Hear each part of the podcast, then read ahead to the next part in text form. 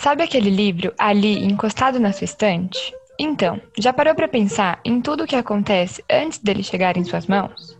Olha, te garanto que nunca é tão simples quanto imaginamos. Até porque nós, leitores, normalmente só enxergamos o pedacinho final de uma série de etapas executadas pelos autores e editores deste livro.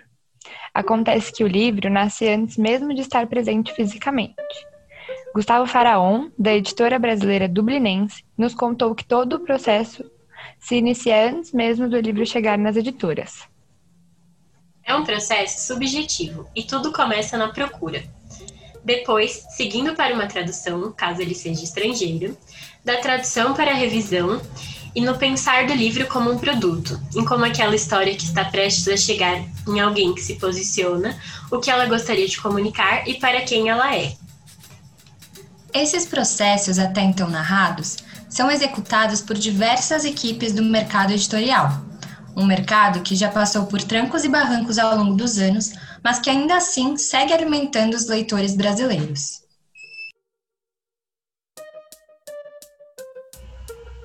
Oi, aqui quem fala é a Bia. A Ana. E a Ju.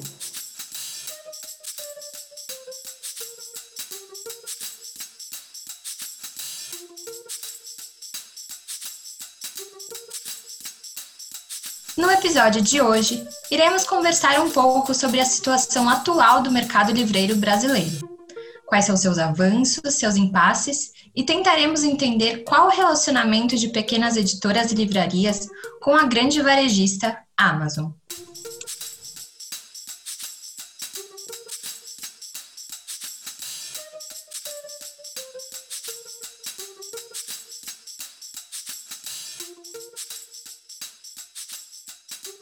Desde 2015, a Nielsen, junto do Sindicato Nacional dos Editores de Livros, acompanham o mercado livreiro e se encarregam de arquitetar um painel do varejo de livros no Brasil. A Nielsen captura então a venda de produtos de estabelecimentos físicos e virtuais que tenham o ISBN. Ah, esse tal de ISBN é um código que permite identificar os livros em qualquer canto do mundo, como se fosse um RG. O que o painel mostra é um panorama geral do varejo de livros no Brasil. De acordo com a abrelivros.org, o terceiro relatório de 2021, comparado com março de 2020, quando o varejo de livros começou a sentir o peso da pandemia em seus números, mostra que o varejo cresceu 38,38% ,38 em número de exemplares e 28,46% em faturamento. No acumulado do ano, os estabelecimentos acompanhados pela Nielsen registraram a venda de 11,9 milhões de exemplares e faturamento de 543,7 milhões de reais. Comparando com as 12 primeiras semanas de 2020, isso representa o crescimento de 24,73% em volume e 15,35% em valor.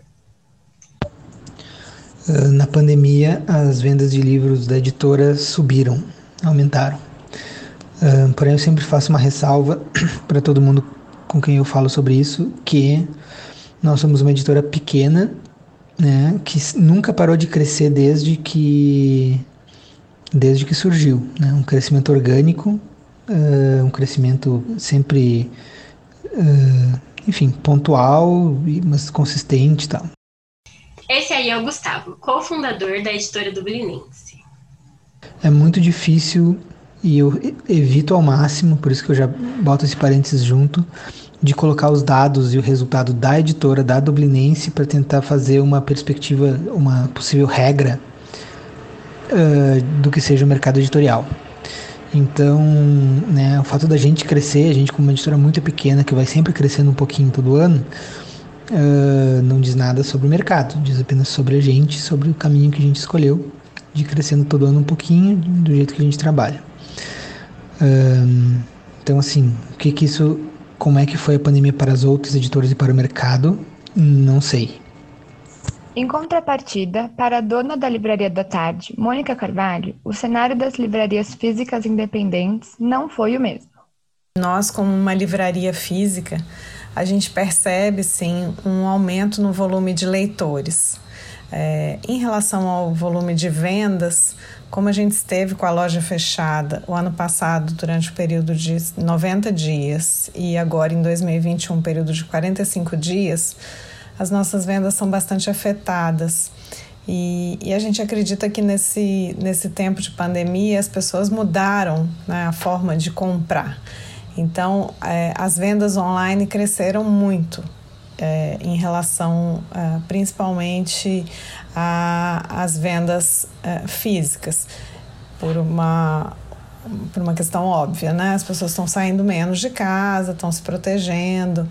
É, então, a gente sentiu sim uma queda nas vendas. É, a gente rapidamente correu para se organizar mas é, não dá para comparar né? Um, as vendas online de uma livraria independente, pequena, com uma, uma loja de, de, online que já existe há muitos anos e que faz uma concorrência, vamos dizer assim, desleal em relação às pequenas lojas é, devido à, à oferta de promoções que a gente não é capaz de oferecer para os nossos clientes.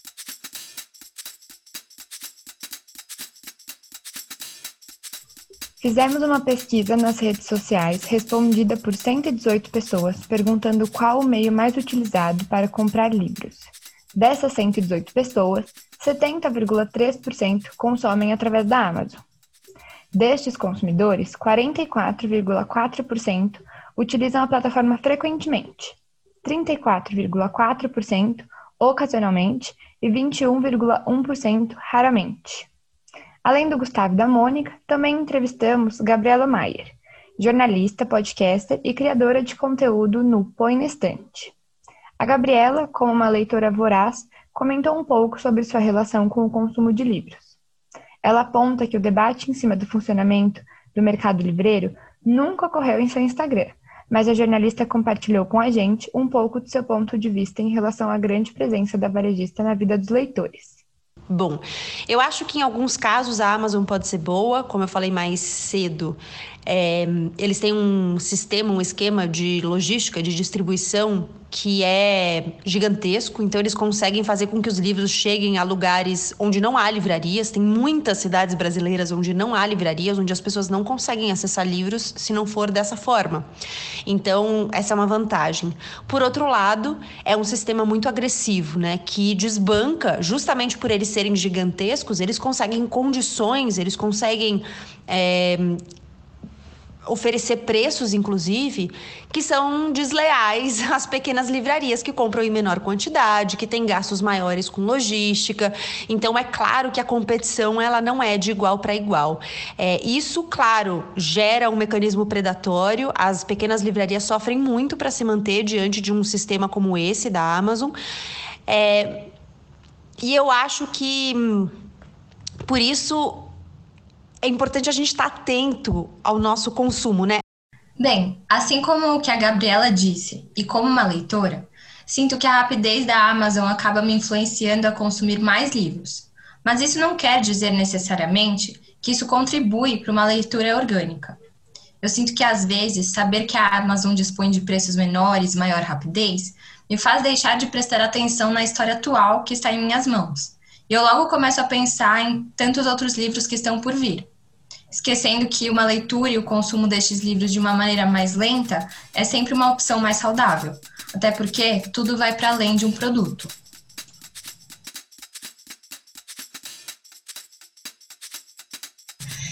Desde seu início no mercado de livros, há 26 anos atrás, a Amazon se tornou fortemente presente em diversos outros setores.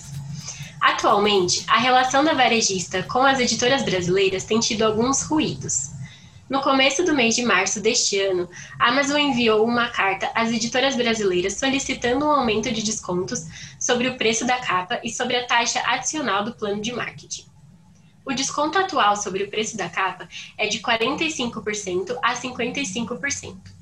O plano de marketing está entre 2% e 3%. O pedido da Amazon consiste em converter o desconto do preço de capa para 55% e 58% junto ao plano de marketing de 5%. O Gustavo nos contou que a Dublinense recebeu a tal carta com essa proposta. Nossa postura foi: a gente faz parte de um grupo maior chamado Juntos pelo Livro e a gente resolveu, uh, em conjunto, responder conjuntamente que não havia possibilidade de atender. Uh, e é isso, a gente resolveu dar uma resposta conjunta para eles. O grupo de editores Juntos pelo Livro escreveu em conjunto uma carta ao grupo Amazon em resposta à proposta. Entre esses editores estão presentes Belas Letras, Boitempo, Jujuba, Gulliver e, como mencionado, a Dublinense, entre outras.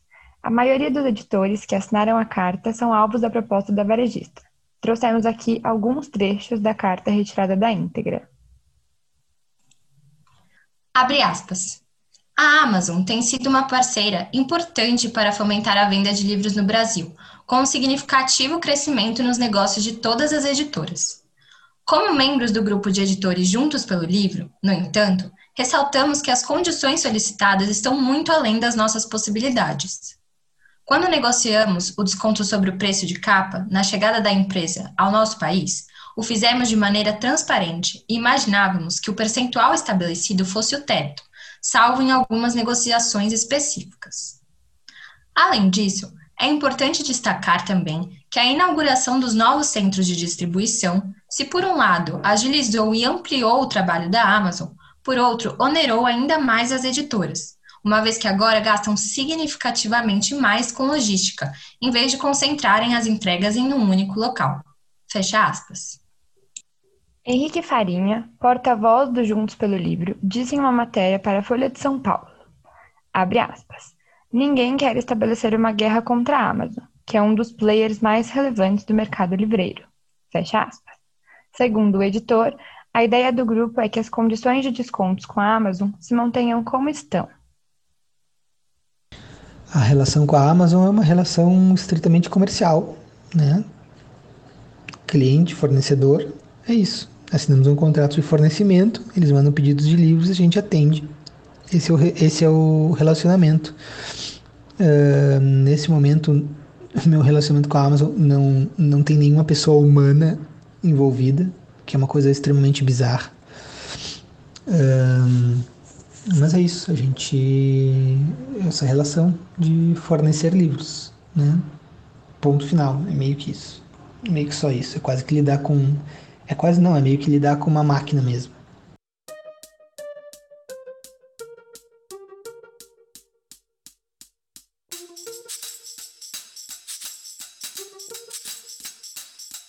O que conseguimos entender é que a relação da gigante eletrônica com as editoras é, de certa forma, dualista. Existem pontos positivos e negativos. Abre aspas. A Amazon compra, a Amazon paga e, além de tudo, ela eventualmente adianta pagamentos a juros muito baixos para os editores que precisam. Fecha aspas. O Gustavo nos explicou que isso acontece mesmo em um mercado que apresenta um índice grande de calote, que já enfrentou várias falências de empresas muito importantes, afetando fortemente os editores. No fim, como diz o cofundador do Dublinense, eles representam quem tem fôlego para colocar a cadeia girando. Mas, por outro lado, esse domínio percentual gigante que a empresa construiu é algo muito ruim, porque sufoca as pequenas livrarias e pequenas redes. Isso prejudica a bibliodiversidade, que deveria ser uma questão central para todos os editores. Essa dominação do mercado pode acabar em um desequilíbrio, ou seja, o incentivo é bem-vindo, mas a expansão desmedida deve permanecer como uma preocupação.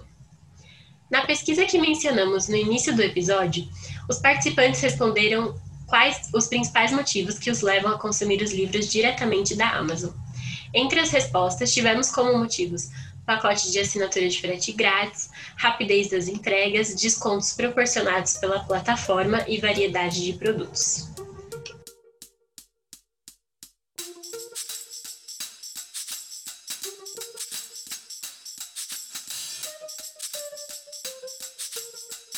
Olha, que eu me lembre, não, nunca abri nenhum grande debate sobre o varejo brasileiro de livros, mas eu estou sempre indicando pequenas livrarias. Eu compartilho muita publicação de pequenas livrarias, especialmente as que eu frequento aqui em São Paulo, mas às vezes também de outros lugares, livrarias que as pessoas, que as pessoas me indicam. E quando me pedem dicas, eu sempre indico pequenas livrarias. Acho que eu nunca indiquei uma compra pela Amazon.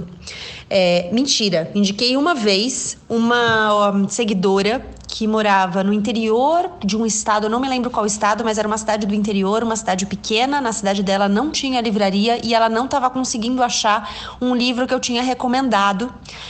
É, e aí eu falei, eu sugeri a ela, eu falei, olha, talvez você possa tentar na Amazon, talvez eles entreguem aí você consiga ter acesso ao livro. E aí, e, bom, isso de fato é uma vantagem, né? Eles têm um esquema de distribuição que as pequenas livrarias não têm.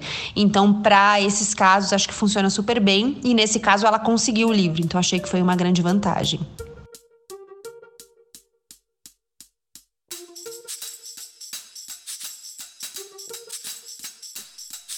Em 2020, o Ministério da Economia encaminhou uma nova proposta tributária em cima dos livros, que até então são produtos isentos de impostos.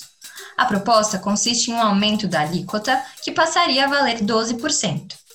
Desde a divulgação, o público de leitores brasileiros, bem como livrarias e editoras, demonstraram revoltas e a pauta foi fortemente debatida nas redes sociais. Ainda assim, de acordo com a nossa pesquisa, composta em grande maioria por estudantes, 20,3% não ouviram falar da taxação. Eu acho completamente descabida a ideia de aumentar impostos sobre livros em um país que a gente sabe que lê pouco, deveria ler mais e precisa ler mais. A leitura, ela não é só uma questão de aprender o idioma, aprender a língua, é, aprender a usar melhor as, melhor as palavras, não é só isso, né? O, a potencialidade da leitura, ela é gigantesca.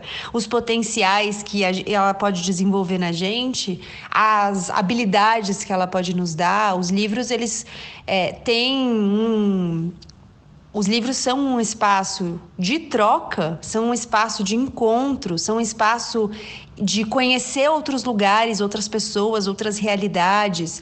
É, o livro é uma ferramenta de desenvolvimento de senso crítico. Além disso, o que eu acho importantíssimo, o livro é uma ferramenta para nos ensinar a nos apropriarmos das palavras. E isso é muito importante, porque é uma forma de a gente saber contar a nossa própria história. Então, enfim, os livros são muitas coisas, né? Isso eu tô falando só uma parte. Se você conversar com milhares de pessoas, elas vão te dar perspectivas diversas e milhares de perspectivas sobre o que o livro pode acrescentar, agregar na nossa vida. Dito isso, me parece um descalabro você aumentar o, a taxação sobre livros. Nós temos poucos leitores, livros no Brasil já custam caro, a gente precisa estimular a leitura e a, o aumento da taxação é um desestímulo completo. O argumento também dado pelo Ministério da Economia de que os livros são consumidos, lidos só por pessoas ricas e, portanto, não há problema em taxá-los também é um completo descalabro e é completamente sem sentido. Além disso, se a gente for taxar coisas que só os ricos acessam, né, a gente pode começar taxando outras coisas, né? A gente não taxa grandes fortunas no Brasil, por exemplo. Só os ricos têm grandes fortunas. Então vamos começar a taxar? Né? Tem outras coisas tão maiores e mais é, promissoras do ponto de vista de arrecadação é, do que livros para a gente taxar. É, então me parece despropositada, me parece um desestímulo à formação de cidadãos mais conscientes, mais críticos, mais educados. A gente sabe que vários dos nossos problemas estão atrelados a um desinvestimento, a uma falta de investimento e a um descompromisso com a educação. E esse é só mais um descompromisso com a educação que, é, é que se apresenta, né? É, taxar livros, na minha opinião, é se descomprometer com a educação brasileira.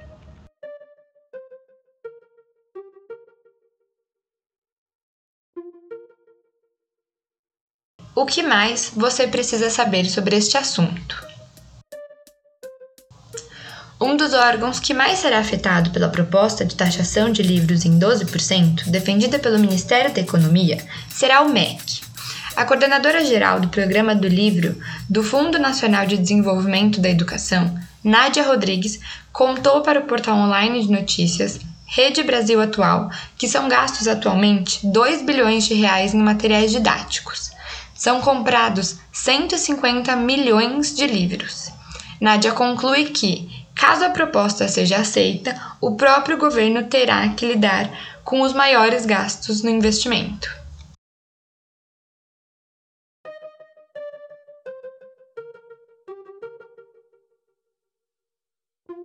Quem esteve com você nesse episódio foram Ana Beatriz da Mata, Beatriz Loss e Júlia Rugai. Participação especial de Gabriela Maier, Gustavo Faraon e Mônica Carvalho. Edição por Ana Beatriz da Mata, Beatriz Loss e Júlia Rugai.